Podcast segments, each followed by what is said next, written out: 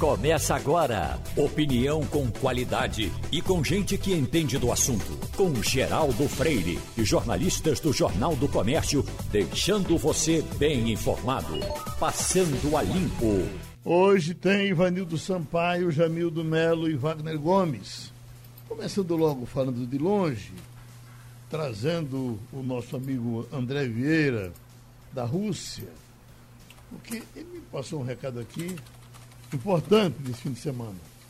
Cidadãos da cidade de Moscou que, caso desejem receber a vacina contra a Covid-19, irão receber uma bonificação na aposentadoria no valor de mil rublos, ou mais ou menos cem reais, dada a baixa procura pela vacina.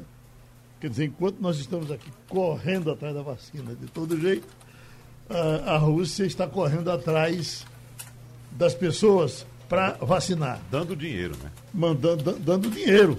É isso mesmo, André? Olá, Geraldo. Olá, bancada. Olá, todos os ouvintes do Passando a Limpo. É verdade, sim, Geraldo, essa notícia. O prefeito de Moscou é, noticiou no último sábado, através de uma entrevista coletiva, e estaria dando uma bonificação para aquelas pessoas maiores de 60 anos ou aquelas pessoas que são aposentadas por invalidez, é, uma premiação em cima da sua bonificação, é, acima da, do seu benefício, no valor de mil rublos ou de 100 reais aproximadamente, na conversão dos dias de hoje. E essa para quem se dispusesse a se vacinar. É, a, a, vacinação também é o incentivo poderia ser dado ou em dinheiro ou em descontos em alguns produtos, ou seja, você caso fosse a uma loja de eletrodomésticos, a um supermercado, a farmácia, a qualquer tipo de produto que fosse credenciado e tivesse algum convênio com o governo. Hum. Vocês estão com quantas vacinas aí? Você lembra, André? Quantas vacinas? No momento nós temos. Sim, eu, eu falo é, tipo temos... de vacina, né? Uhum. É, no momento nós temos três vacinas, todas elas três de fabricação russa, que é a Sputnik, que foi a qual eu me vacinei, que foi a primeira vacina é, homologada aqui. A segunda é Epivac Corona e a terceira se chama Covivac. A terceira ainda está na segunda fase de testes e muito provavelmente ela vai começar a ser aplicada em 15 ou 20 dias, segundo a expectativa do Ministério da Saúde. É, até o momento, foram vacinadas 18 milhões de pessoas, o que representa pouco mais de 10% da população, mas isso é algo que vem preocupando bastante, justamente essa baixa procura, dado que existe é, o insumo, existe a vacina, no entanto, a procura está muito baixa nesses últimos dias. A maioria está sendo vacinada pela Sputnik, não é isso? Pela Sputnik, Geraldo, exatamente. É, cerca de 90% das imunizações ocorreram através da Sputnik. Uhum. Agora, tem uma, uma, missão brasileira, inclusive hoje aí, e a informação aqui é de que haverá uma reunião desse pessoal, inclusive com gente do Nordeste nessa delegação, para tratar de negociação com a Sputnik. Isso repercute aí ou ninguém fala disso, André? Sim, Geraldo, repercute bastante, né? Até porque isso mostra que a vacina ela vem sendo procurada para os outros lugares. É uma forma também até da própria Rússia incentivar os cidadãos locais a buscarem a imunização, dado que a imunização vem sendo tão baixa é, no ambiente regional e mostrar que ela está sendo vendida para o exterior e as pessoas de fora também estão confiando nela, é uma forma de incentivar que as pessoas também procurem é, imunizar-se. Hum, Wagner? Ô, André, a que se atribui essa baixa procura pela vacina aí na Rússia? Porque, pelo que se sabe, o governo russo, ele incentiva, inclusive peitou essa vacina aí, foi adiante, por cima de trancos e barrancos. É, é, a, a, vacina ainda não tem uh, avaliação de, de outros órgãos internacionais ou autorização de outros órgãos internacionais, como por exemplo a Anvisa aqui no Brasil. E ao contrário daqui do Brasil, o governo aí incentiva a vacinação. A que se atribui então essa baixa procura? Então, Wagner, a gente agora está num momento de transição entre o outono, é, perdão, entre o inverno e o outono. Então, o número de casos aqui na Rússia vem diminuindo bastante. E dado isso, o governo é, baixou as restrições que haviam de circulação, de abertura de lojas, comércios, até da vida noturna aqui na, na Rússia voltou a ser, é, voltou a funcionar sem nenhum tipo de restrição. Então, é, as pessoas estão se sentindo mais livres e não estão vendo a necessidade de uma vacina. No entanto, os estatísticos do governo eles já estão alertando para que uma terceira onda pode surgir aqui na Rússia. Ela talvez não seria tão grave quanto a segunda, mas ela sim poderia surgir e, é, de certa forma, colapsar o sistema. Bom, uh, deixa eu ver se Ivanildo tem alguma dúvida com relação à vacina, a vacina russa, o, o Jamildo. Vamos ver você, Ivanildo, tem? Eu tenho sim. Eu gostaria de saber. Se... Bom dia, André. Eu gostaria de saber se existe estatísticas registrando o número de casos é, na Rússia e o número de mortes, porque se ninguém está ligando isso aí, não deve estar tá morrendo ninguém. Existe sim, Ivanildo, e todos os dias é, são liberados o número de é, pessoas que receberam a alta médica, de pessoas que foram diagnosticadas e também o número de mortos todos os dias. Esse é um dado que todos os dias, todos os meios de comunicação, eles estão sempre divulgando, estão sempre é, tornando isso a público. E até vem se observando nessa, nessas últimas duas semanas uma tendência de alta nesses números. E os números até certos dias estavam abaixo de 7 mil casos diários, agora eles já estão superando a, a casa de 8.500 casos diários. E também vem se dando atenção também ao número de pessoas que recebem essa alta médica, justamente pelo fato de é, o, o, sistema é, ter sempre é, um número de vagas maior do que a demanda que ele, necess, que ele tem. Você, já, você, inclusive, já tomou as duas doses, não é isso? Você eh, testou se, se é, ganhou anticorpos, até você ser da área médica tem essa informação ou não ligou para isso?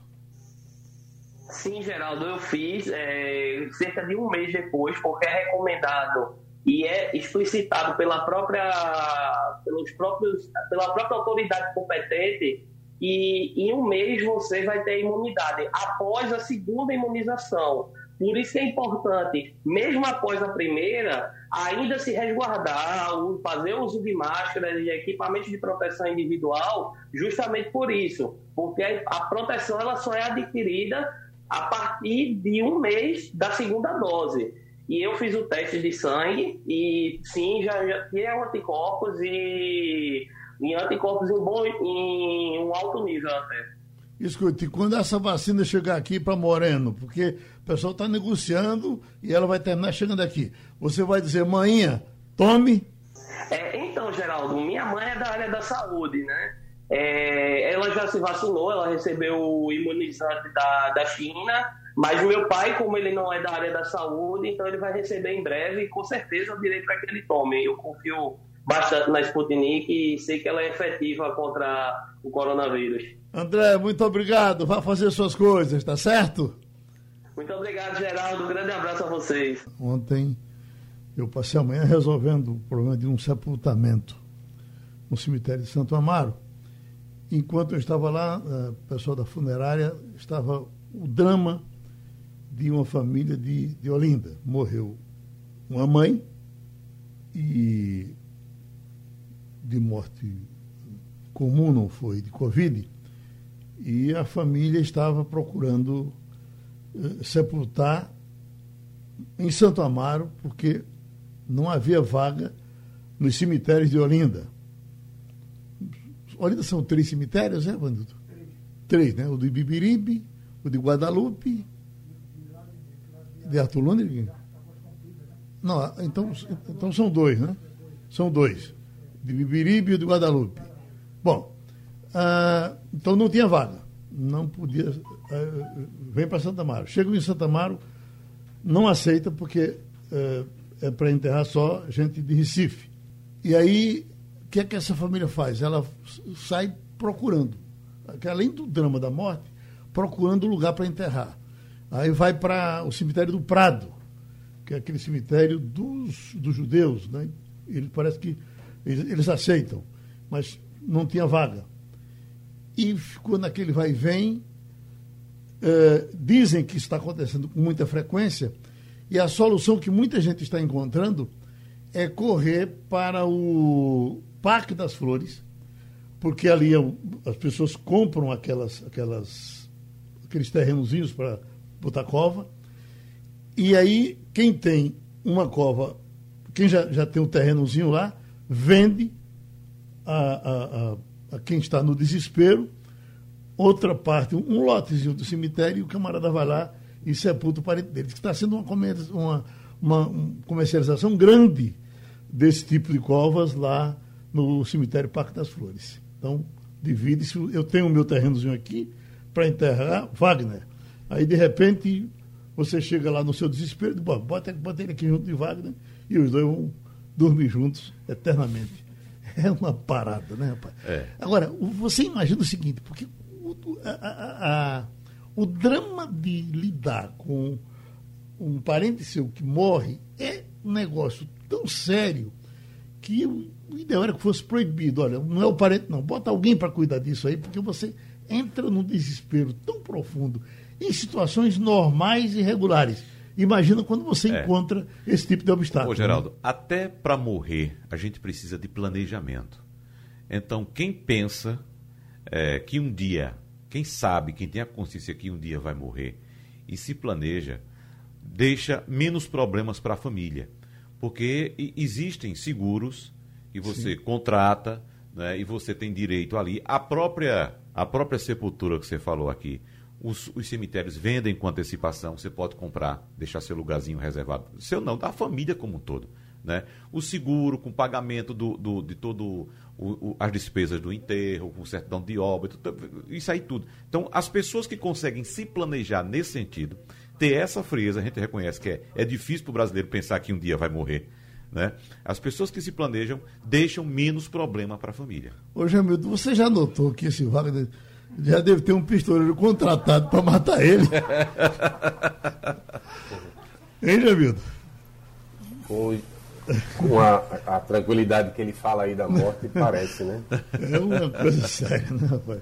Mas é isso, a gente relaxa um pouco, mas é uma coisa é. dramática se viver com isso e tudo em nome de uma de uma, de uma aceleração nas, nas é, mortes. Eu já discuti esse assunto com algumas pessoas, Geraldo, e tem gente que é, é, simplesmente é radical em relação a isso. Diz que não vai comprar, que não vai fazer seguro eu, de vida. Eu, e olha, quem quiser que se lasque depois é, para me enterrar. Exatamente é. o que eu digo. Olha, quando eu morrer, seria um problema de vocês.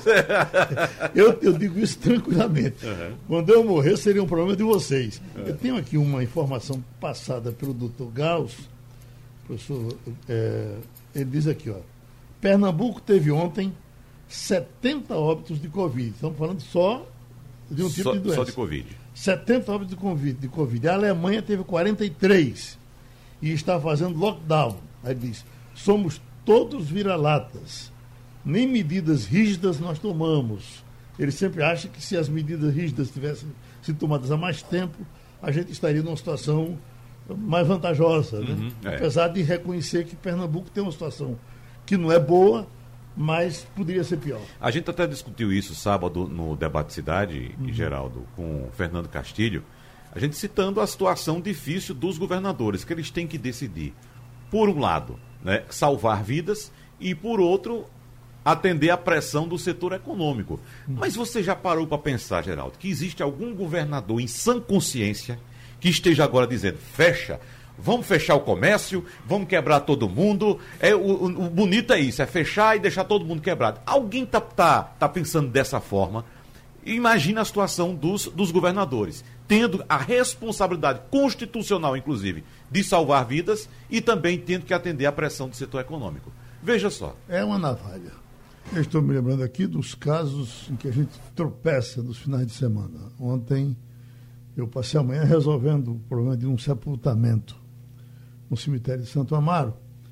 Enquanto eu estava lá, o pessoal da funerária estava o drama de uma família de, de Olinda. Morreu uma mãe e de morte comum, não foi de Covid, e a família estava procurando eh, sepultar em Santo Amaro, porque não havia vaga nos cemitérios de Olinda.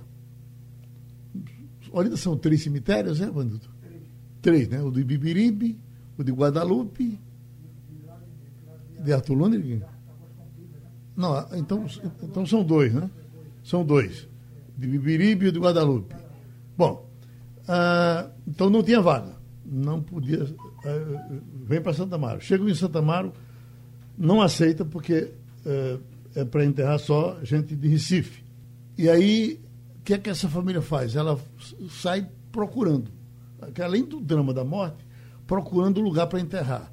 Aí vai para o cemitério do Prado, que é aquele cemitério dos, dos judeus, né? Ele parece que eles, eles aceitam, mas não tinha vaga. E ficou naquele vai e vem. Eh, dizem que está acontecendo com muita frequência, e a solução que muita gente está encontrando é correr para o Parque das Flores, porque ali é as pessoas compram aquelas, aquelas, aqueles terrenozinhos para botar cova, e aí quem tem uma cova, quem já, já tem um terrenozinho lá, vende a, a, a, a quem está no desespero, outra parte, um lotezinho do cemitério, e o camarada vai lá e sepulta o parente dele. Está sendo uma, uma, uma comercialização grande desse tipo de covas lá no cemitério Parque das Flores. Então, divide-se. Eu tenho o meu terrenozinho aqui para enterrar Wagner. Aí, de repente, você chega lá no seu desespero e diz, bota, bota ele aqui junto de Wagner e os dois vão dormir juntos eternamente. É uma parada, né, rapaz? É. Agora, você imagina o seguinte, porque o, a, a, a, o drama de lidar com um parente seu que morre é um negócio tão sério que o ideal era que fosse proibido. Olha, não é o parente, não. Bota alguém para cuidar disso aí, porque você entra num desespero tão profundo em situações normais e regulares.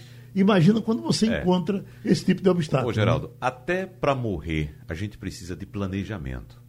Então, quem pensa é, que um dia, quem sabe, quem tem a consciência que um dia vai morrer e se planeja, deixa menos problemas para a família.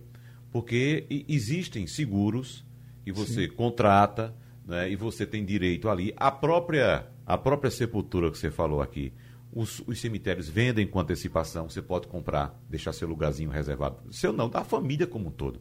Né? O seguro com pagamento do, do de todo o, o, as despesas do enterro, com certidão de obra, isso aí tudo. Então, as pessoas que conseguem se planejar nesse sentido, ter essa frieza, a gente reconhece que é, é difícil para o brasileiro pensar que um dia vai morrer. Né? As pessoas que se planejam deixam menos problema para a família. Ô, Jamildo, você já notou que esse Wagner já deve ter um pistoleiro contratado para matar ele. hein, Jamildo? Com, com a, a, tranquilidade que ele fala aí da morte, parece, né? É uma coisa séria, né, rapaz? Mas é isso, é, é, a gente relaxa um pouco, mas é uma coisa é. dramática se viver com isso e tudo em nome de uma de uma, de uma aceleração nas, nas é, mortes. Eu já discuti esse assunto com algumas pessoas, Geraldo, e tem gente que é, é simplesmente é radical em relação a isso. Diz que não vai comprar, que não vai fazer seguro eu, de vida. Eu, e, ó, quem quiser que se lasque depois é, para me é enterrar. Exatamente o que eu digo. Olha, quando eu morrer, seria um problema de vocês. Eu, eu digo isso tranquilamente. Uhum. Quando eu morrer, seria um problema de vocês. Uhum. Eu tenho aqui uma informação passada pelo doutor Gauss. Professor, é, ele diz aqui, ó. Pernambuco teve ontem 70 óbitos de Covid. Estamos falando só de um tipo só, de doença. Só de Covid. 70 óbitos de COVID, de Covid. A Alemanha teve 43 e está fazendo lockdown. Aí diz: somos todos vira-latas. Nem medidas rígidas nós tomamos. Ele sempre acha que se as medidas rígidas tivessem sido tomadas há mais tempo, a gente estaria numa situação mais vantajosa. Né? Uhum, é. Apesar de reconhecer que Pernambuco tem uma situação que não é boa, mas poderia ser pior. A gente até discutiu isso sábado no debate cidade, uhum. Geraldo, com o Fernando Castilho, a gente citando a situação difícil dos governadores, que eles têm que decidir, por um lado, né, salvar vidas e por outro, atender a pressão do setor econômico. Mas você já parou para pensar, Geraldo, que existe algum governador em sã consciência que esteja agora dizendo, fecha, vamos fechar o comércio, vamos quebrar todo mundo. É, o, o, o bonito é isso, é fechar e deixar todo mundo quebrado. Alguém está tá, tá pensando dessa forma? Imagina a situação dos, dos governadores, tendo a responsabilidade constitucional, inclusive, de salvar vidas e também tendo que atender à pressão do setor econômico. Veja só. Informação que agrada é essa aqui, olha. Tata Werneck atualiza estado de saúde de Paulo Gustavo. Está melhorando muito. É o que a Notícia boa. colega dele está dizendo, que Aham. talvez já tenha que sair daquele respirador, daquele. O ECMO, eh, o exatamente. pulmão artificial. Então, essa é uma informação que as pessoas perguntam e vem a informação de uma que o visitou dizendo que o rapaz está melhorando. Eu estava vendo também, com relação à novela do religiosa Os Dez Mandamentos. Os Dez Mandamentos, comprada por 3 milhões e meio a Record e apresentada na TV Brasil do governo. E aí disse que o, o governo está festejando porque a audiência aumentou em 0,66% eh, chegando até a 25% do que já tinha. Isso significa o seguinte, porque como a audiência é zero, a, a- a reclamação que está sendo feita é que ela, é como se diz na, na, na linguagem das pesquisas, é traço, ninguém não, encontra ninguém ouvindo, e evidentemente, sendo uma novela religiosa, ela deve, evangélico, evangélico corre atrás dessas coisas, onde, onde quer que tenha, por mais que ele veja, ele quer ver de novo Até por obrigação, né? né? Senão não vai para o céu. Aí ele, pessoal- esse pessoal está. diz que está procurando e o pessoal está contente com esses 3 milhões e meio que deu pela novela. Vai ver que vai, daqui a pouco vai comprar mais orações e botar na TV Brasil. É. Diga você. Sem dúvida. Geraldo, você chamou a atenção aí do drama das famílias aqui no Recife, na região metropolitana, para enterrar os mortos. E tem um dado muito importante para a gente levantar em relação a esse assunto, Geraldo. O novo coronavírus já fez mais vítimas no Brasil neste ano de 2021 do que em todo o ano passado. Então, de janeiro até ontem, foram 195.949 mortes pela doença ante 194.976 em 2020. Então, o ano de 2020 todinho por Covid foram 194 mil. E agora, só neste ano, já são 196 mil mortes. Então, no total, são agora 390.925 óbitos, Geraldo. E a gente também tem um levantamento que aponta que no Brasil, hoje, já temos a maior taxa de mortalidade do que de natalidade. Então, veja que além das outras mortes que ocorrem por outras doenças, por outras enfermidades, nós temos esse acréscimo gigantesco no número de mortes de, por, por Covid e em locais ah, bastante estrangulados, como, por exemplo, a região metropolitana do Recife e o Recife especificamente, os cemitérios não estão dando conta. Ou seja, não tem terreno para enterrar gente, Geraldo. É uma situação, de fato, dramática. Bom, Jamildo, Ivanildo, Wagner, ah, aquelas coisas que nós falamos no final da semana passada e os resultados dramáticos que aconteceram no final de semana. O submarino desaparecido da Indonésia ah, foi localizado e morreram os 53 53 tri- que estavam dentro. Exatamente. Né? Ah, depois, hoje aqui noticiamos até um, um incêndio num hospital ah, na terra de Saddam Hussein, me ajude aí, Iraque. Iraque.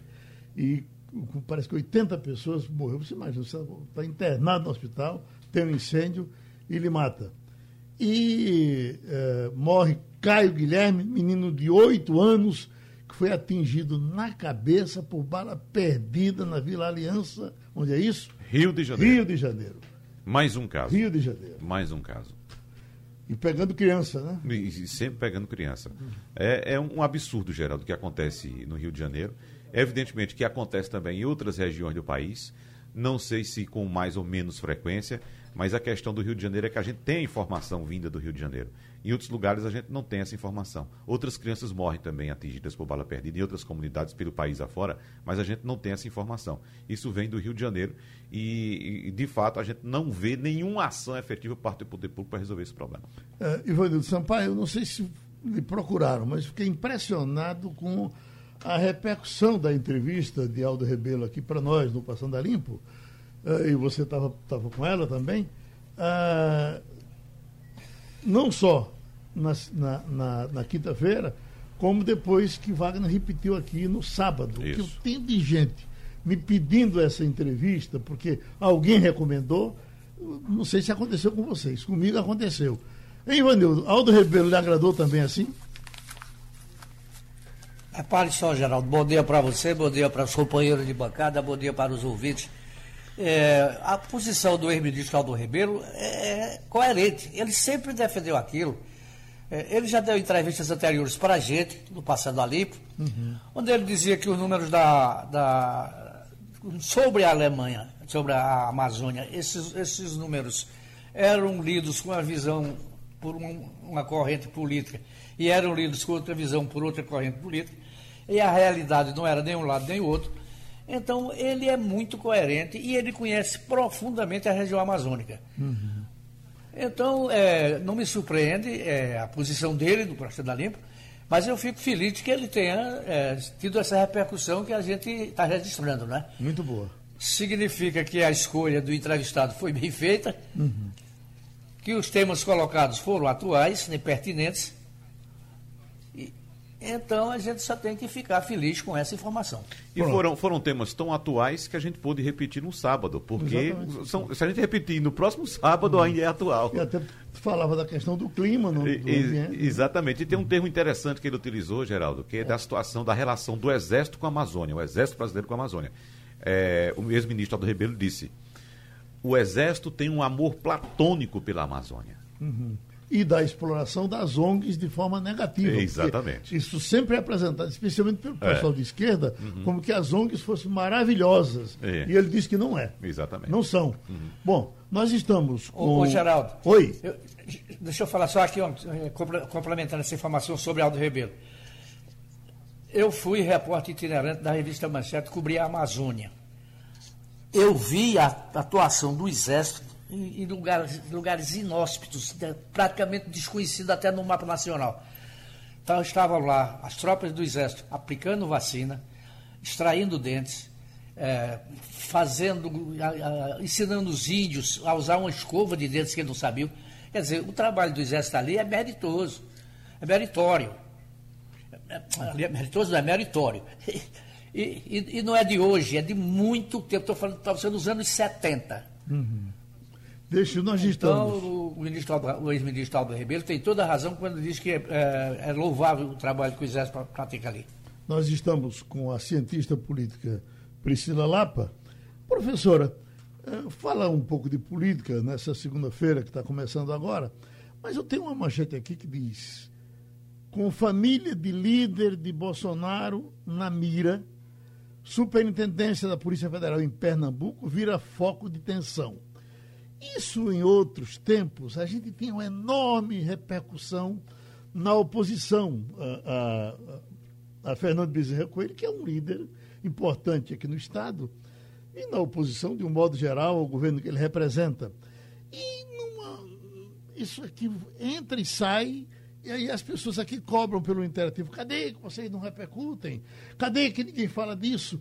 Não tem quem fale. É, se você quiser alguém de oposição a, a Fernando Bezerra Coelho com qualidade para falar disso, a gente praticamente não encontra. Por parte do governo, só quem fala do governo aqui, que a gente consegue, por mais que a gente tente, é o próprio Fernando Bezerra Coelho, que não sei se vai se interessar por falar disso. Eu queria lhe perguntar sobre isso. O papel da oposição em Pernambuco. Pernambuco não tem mais oposição? Tudo é governo? Tudo é zero a zero?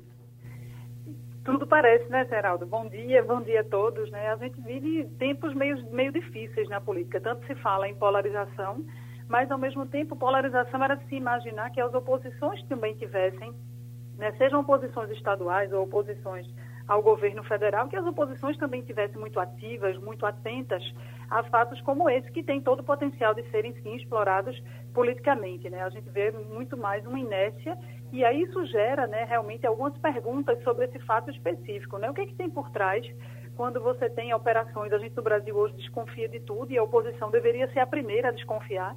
Né? O que é que tem por trás de grandes operações da Polícia Federal, que às vezes miram determinados alvos, que não dão as respostas imediatas. Né? A última operação que teve agora recentemente e que atingiu a Prefeitura de Petrolina, o máximo que a gente ouviu foi, foram notas dizendo não, não envolva, não tem nada a ver com a gestão atual, isso é coisa de gestão anterior, e a gente realmente não ouviu nenhuma gritaria maior sobre isso. Eu não sei se a gente está perdendo a capacidade crítica no Brasil e direcionando sempre o nosso alvo para a ponta errada, né? achando que o problema todo se resume a um único ator político e deixando de prestar atenção em certas movimentações, né? porque essa questão da Polícia Federal ela vem em pauta no, no Brasil desde aquela é, estridente saída de Sérgio Moro, né, do governo Bolsonaro, quando ele mostrou claramente que havia ali uma tentativa de interferência política na Polícia Federal. Isso ficou meio que vai para lá, vem para cá, isso não repercutiu mais ao longo do ano passado, como deveria ter repercutido. Isso, na verdade, interessa a oposição, interessa a sociedade, né? Que tipo de Polícia Federal nós temos hoje? A gente visto notícias de a Polícia Federal chamando opositores do governo para depor, em outros, ah, em outros estados, em outros aspectos, é o contrário. Polícia Federal sendo acusada de abafar certos escândalos. Então, é de se perguntar o que, é que está acontecendo com a oposição, o que, é que está acontecendo também com as nossas instituições, né? até que ponto elas estão atuando como devem atuar. E isso é, sim, motivo de preocupação. E eu acredito que essa polarização ela interessa, obviamente, os atores que fazem parte desse grande debate nacional, bolsonaristas versus lulistas, mas quando você vem para os estados, quando você vem para outras realidades, né, a gente parece que realmente perdeu a capacidade de fazer os grandes debates políticos que realmente interessam a sociedade e que podem sim trazer à tona aí uma série de situações, seja para o governo, para quem está hoje no governo, seja para quem está hoje sentado na cadeira da oposição. Jamildo Melo. É, o assunto é Câmara Municipal, né? A gente fez uma reportagem nesse final de semana falando que o pessoal do Ministério Público gostaria de tentar enquadrar os vereadores porque eles estão colocando muito assessor e pouco, pouca gente do próprio quadro, a relação de 9 para 1, 8 para 1. Enquanto isso, também aprovam um projeto como um, uma homenagem ao Dia do Patinador. É, tem como a gente ser feliz com uma Câmara que se comporta tão, como é que eu poderia dizer, fora da realidade? fora da realidade mesmo. Eu até li a matéria publicada por vocês né, sobre esse tema. A manchete é maravilhosa, porque ela mostra que, de fato, nada mudou. Né? Os anos se passam, pode ter o, a maior tragédia social, pode ter pandemia, e parece que a Câmara ela continua dando respostas muito incipientes para diante do seu papel, do papel que o legislativo tem que cumprir. Por exemplo, cadê o poder legislativo fiscalizando o processo de vacinação? Cadê o poder legislativo fiscalizando a aplicação dos recursos públicos para o combate à pandemia? Cadê a, a Câmara dos Vereadores é, promovendo esse diálogo entre o setor produtivo e o Poder Executivo na definição dessas medidas restritivas e da retomada das atividades? Então, eles ficam aí completamente num, num processo a reboque realmente da, da, necessidade da população. E o pior, tão fora da realidade, que na, na matéria você cita a sobra de caixa do mês de março, né, no, nos cofres lá, dá 49 milhões em caixa, quando a população passa. Claro que a, a, conta não é tão simples, né? não é pegar 49 milhões e simplesmente, simplesmente distribuir para quem necessita. A gente sabe que tem algumas aplicações obrigatórias, tem alguns, algumas regras na utilização desse recurso, mas é inadmissível que um poder legislativo tenha uma sobra de caixa dessa monta, enquanto existem aí milhões de prioridades e necessidades acontecendo na sociedade. Realmente tem alguma coisa fora do lugar. Passam-se os anos e a gente parece que faz certa renovação também de quadros, mas não consegue avançar institucionalmente. É uma instituição que está ficando realmente numa agenda que é difícil de defender, né? A gente vendo esses, esses levantamentos que se fazem sobre credibilidade das instituições no Brasil e no mundo, e Câmara Municipal, Poder Legislativo Municipal, sempre desponta como sendo uma das instituições em que a população menos acredita, menos confia, e se isso não significa nada para quem tem lá ocupando as cadeiras e dirigindo aquele poder, é muito estranho imaginar que isso, né, como é que isso pode, como é que é possível a gente ainda ter uma estrutura que é tão incompatível, né, que a agenda deles é tão distante da realidade da população. Professora Piscelapa, uh, o Jornal do Comércio já fez essa denúncia, isso vem acontecendo há muito tempo, a situação da Rua do Imperador. a, a, tem um filme que foi feito por um, um transeunte qualquer, e esse filmezinho foi colocado na mídia social. Ele está repercutindo fora do Brasil. Eu recebi de amigos dos Estados Unidos, mas, rapaz, a Rua do Imperador está desse jeito. Recebi de, de Mário Roberto Melo, de Israel. Que loucura é essa? Eu não sabia que tinha chegado a esse ponto. Agora, isso é de gente ah, da, rua, de amantes da cidade e tal, porque você não tem uma palavra de um deputado, uma palavra de um vereador, e você fica se sentindo assim sufocado, porque você não. E nunca foi desse jeito, doutora Priscila. Nunca, pelo contrário, era um símbolo né, da cidade, era uma reserva histórica, né, dava orgulho de você ser recifense e ter uma rua como aquela, ilustrando né, toda a nossa beleza histórica, cultural. E, e esse problema não é de hoje, né? Essas pessoas que estão lá ocupando o espaço como um lugar de sobrevivência, elas não brotaram da terra do dia para a noite. Isso é um processo que vem sendo agravado.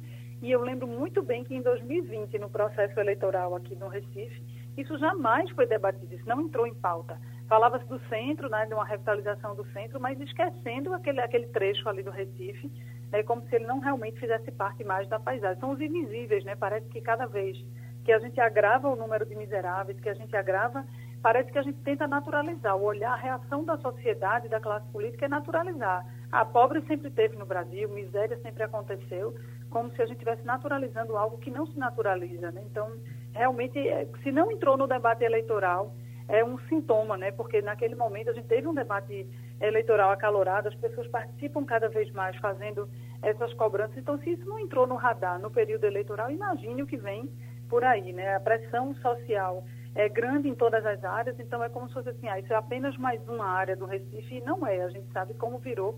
Tanto que a maior parte das matérias que mostram trabalhos de voluntários, a sociedade civil agindo em busca de melhor, minimizar essa situação, boa parte delas mostra as pessoas ali doando sopa, doando, fazendo ações beneficentes justamente naquela área do Recife, que virou um símbolo, eu acho, de uma tragédia que nós somos, né, do que somos hoje, e que realmente é uma vergonha a gente não ter nenhum representante, nenhum porta-voz, nem na Câmara, nem no Poder Executivo, olhando para, pelo menos, apresentar uma proposta que possa minimizar. E existe, né? Solução a gente sabe que quando quer, elas aparecem. Ivanildo Sampaio. Bom dia, Priscila. É, ao que consta, desde que do, Eduardo Campos foi eleito governador do Estado, acabou a oposição em Pernambuco. É, a gente hoje gasta alguns milhões por ano na manutenção da Arena de Pernambuco. Perdemos alguns milhões com um projeto de navegabilidade do Rio Capibaribe, é, que nunca saiu do papel, apesar de ter, ter sido comprados é, materiais de construção que custaram também milhões.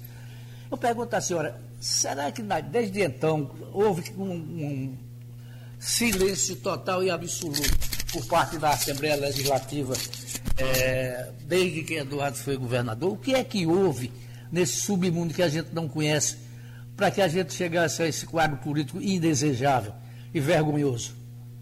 Eu lembro bem, Ivanildo, quando é, Eduardo anunciou a, a vinda do, dos últimos partidos que ainda não eram aliados, que não tinham composto ainda a grande aliança né, no seu governo, e comemorando realmente o fim da oposição. E muita gente comemorando, dizendo isso como um ato é, a ser comemorado, né? dizendo assim, é tão, é tão bom o projeto, ele é tão portador de futuro que não precisa mais de oposição. E claro que a existência de oposição é o ponto de equilíbrio em qualquer regime democrático. Né? Eu acho que no, em Pernambuco a gente vem passando um processo que reflete um pouco do que a gente vive no Brasil, né? o discreto, o cansaço, as pessoas prestando menos atenção deixam para prestar atenção realmente na política, no processo eleitoral, que é o pior momento para você se informar, para você né, participar mais efetivamente do processo.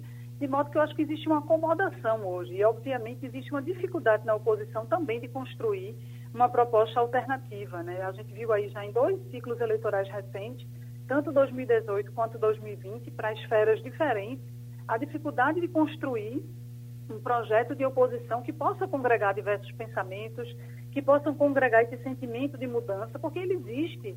Né? A gente, o fato de, do PSB estar tá conseguindo fazer reeleições sucessivas, tanto na prefeitura como no governo do Estado, não significa que as pessoas estão satisfeitas, que existe na população é uma um total aprovação do que acontece. Existe muito mais um, uma, um medo, acho que um receio de fazer uma mudança que parece dispersa, que ainda não parece talvez consistente aos olhos da população, do que propriamente um desejo de continuidade. E a oposição também não tem conseguido capitalizar essa agenda, formar um bloco único. A gente vê, por exemplo, as especulações para 2022 já tem quatro, cinco, seis nomes colocados no cenário como possíveis candidatos de oposição com muita dificuldade de concertação, de construir um diálogo. Né? Então, se continua assim, isso só favorece quem está no poder. Né? Agora, claro, não tem numa democracia um poder que dure para sempre. Né? O que se imagina, o que se observa é, claro, um esfacelamento maior da, da, base de composição desse governo e eu acho que a tendência é sim um fortalecimento da oposição. Agora, precisa de competência da oposição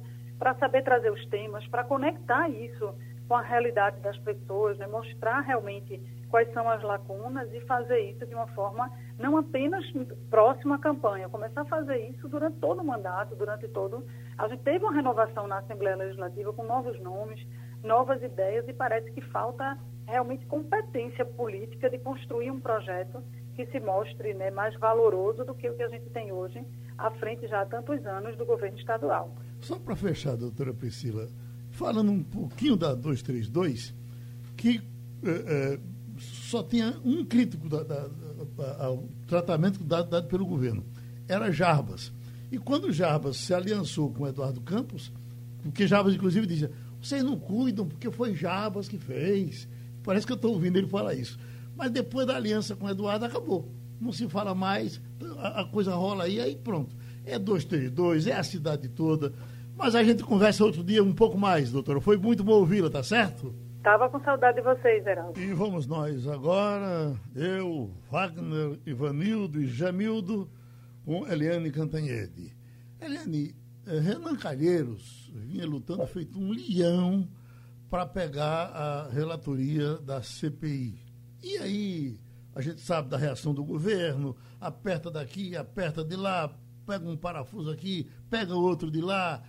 E aí, quando é no sábado, que a gente pensava que ele ia reafirmar a disposição de disputar a relatoria, ele disse: não vou mais, porque o meu filho é governador do, de Alagoas. Como coisa que ele não soubesse antes. Olha, um dia é o pessoal que passa três anos discutindo na justiça, no, no, no lado justiça, passa três anos discutindo o problema da Lava Jato, depois de três anos descobre que não tem competência. Depois vem o governador, depois desse tempo todo, o, o, o pai do governador está. É, o senador sabe que é pai do governador. E a gente vai ficando nesse emaranhado. Fazer o quê? Oi, bom dia, Geraldo, colegas ouvintes, e agora não apenas ouvintes, né? Eu estou Nossos daqui, telespectadores viu? também.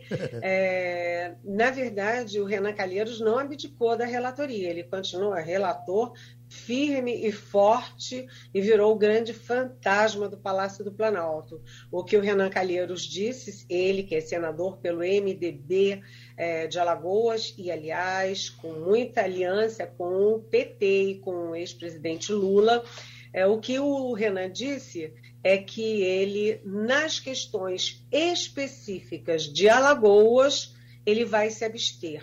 Ou seja, ele será um relator para as questões de pandemia, para as questões de união, né, de governo federal de, e dos demais estados e Distrito Federal. Mas quando a questão se referir especificamente a Alagoas, onde o filho dele, Renan Filho, é governador, aí ele se abstém. É, foi uma saída é, um tanto assim é, inesperada, é, mas pelas pressões, porque o Renan Calheiros é sempre muito alvo, né? Ele é sempre, toda vez que se fala em Renan Calheiros, é sempre muito, vamos dizer assim, é, muito eletrizante. Muita gente contra, muita gente a favor. O fato é que o Renan tem problemas, sim, de investigação no Supremo Tribunal Federal, mas o Renan foi governador, ele foi presidente do Senado e ele é considerado o senador mais experiente, com mais é, comando,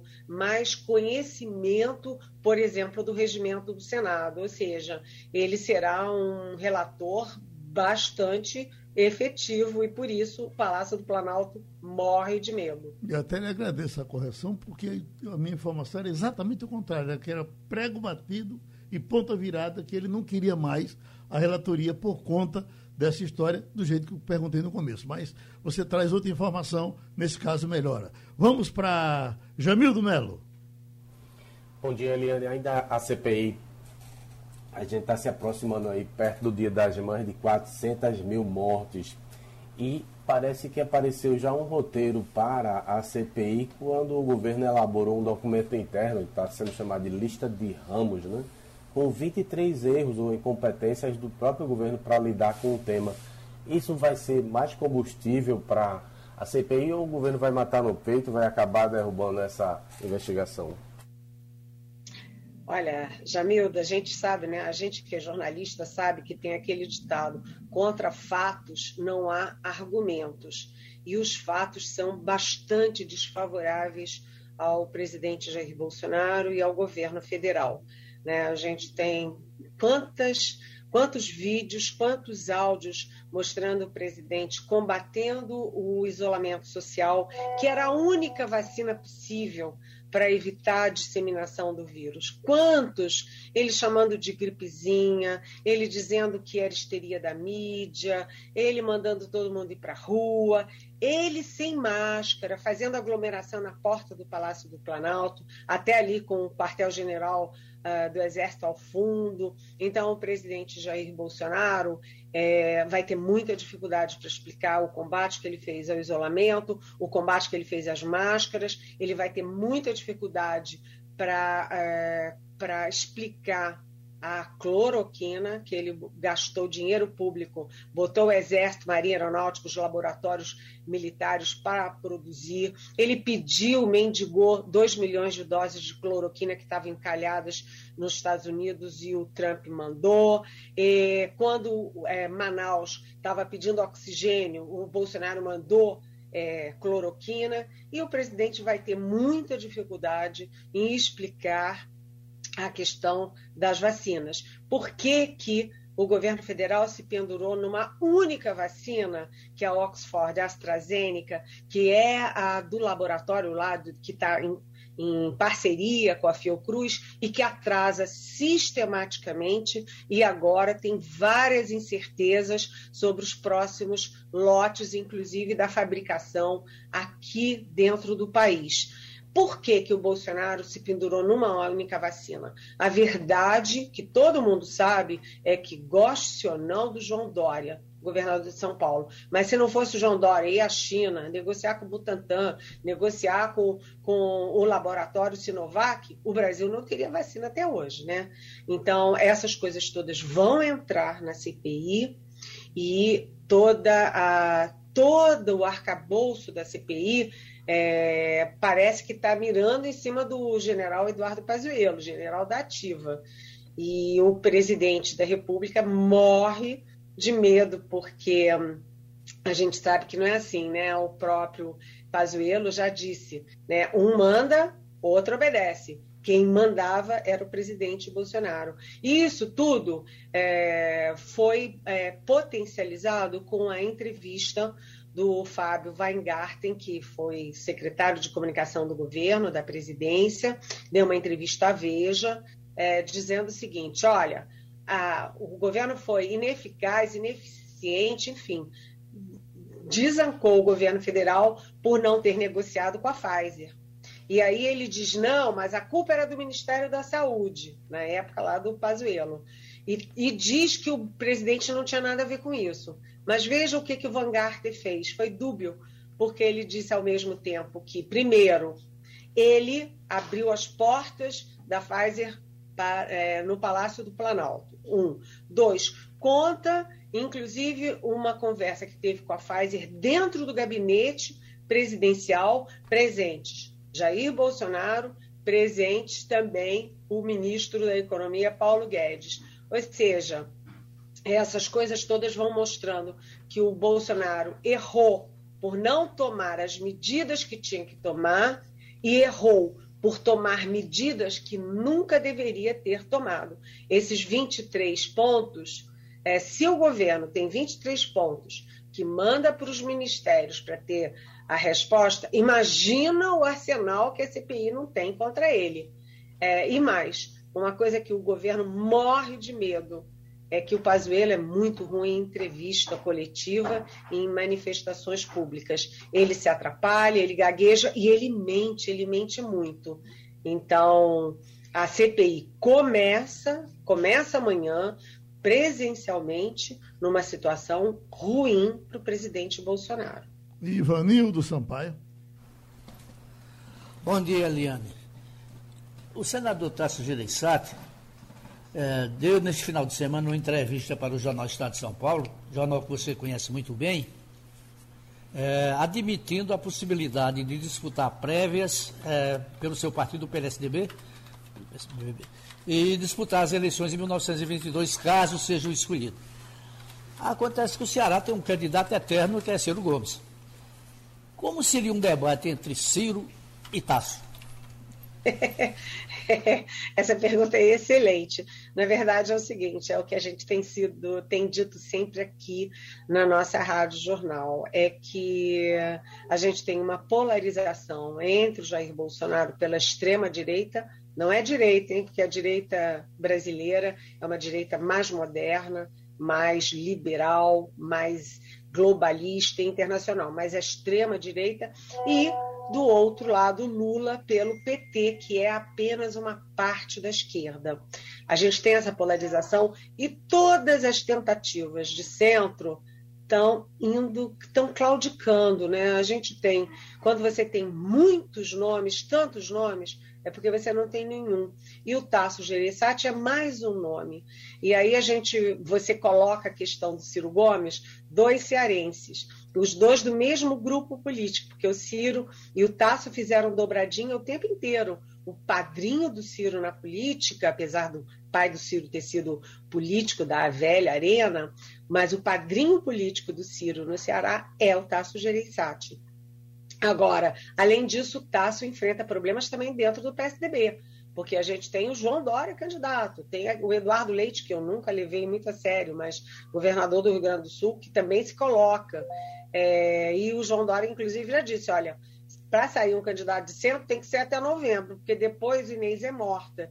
E então a candidatura do Tasso, que se arvora ali, um Joe Biden brasileiro, é, ela não teve aquele impacto que teria que ter, nesse momento, uma candidatura alternativa a Lula e a Jair Bolsonaro. Cada uma que vai sendo lançada é apenas mais uma.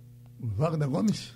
Eliane, o ministro Gilmar Mendes vai avaliar nos próximos dias se estende a suspeição do ex-ministro, do ex-juiz Sérgio Moro a outros processos contra o ex-presidente Lula. A defesa de Lula pediu ao ministro Gilmar Mendes que estenda essa parcialidade de Moro decretada pela segunda turma, no caso do triplex, há três processos que foram transferidos de Curitiba para a Justiça Federal em Brasília. O que é que ainda vem por aí, hein, Eliane? Olha, Wagner, é uma confusão isso. Né? A gente viu que o. Só para resumir bem rapidinho, né, o ministro Faquim decidiu e depois o plenário do Supremo confirmou a, o, a, o fim das quatro condenações do Lula, né? O triplex, o sítio e duas referentes ao Instituto Lula. Então, é, já, já as condenações já não existem.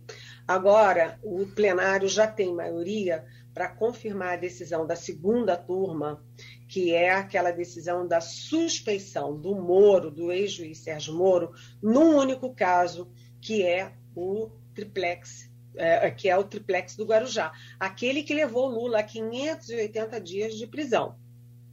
Já tem maioria, o Marco Aurélio Melo pediu vistas e o Marco Aurélio, que vai se aposentar em 7 de julho, ele pode segurar isso, não tem prazo para ele recolocar em pauta. Mas a expectativa é que ele recoloque nesta semana, o plenário confirme.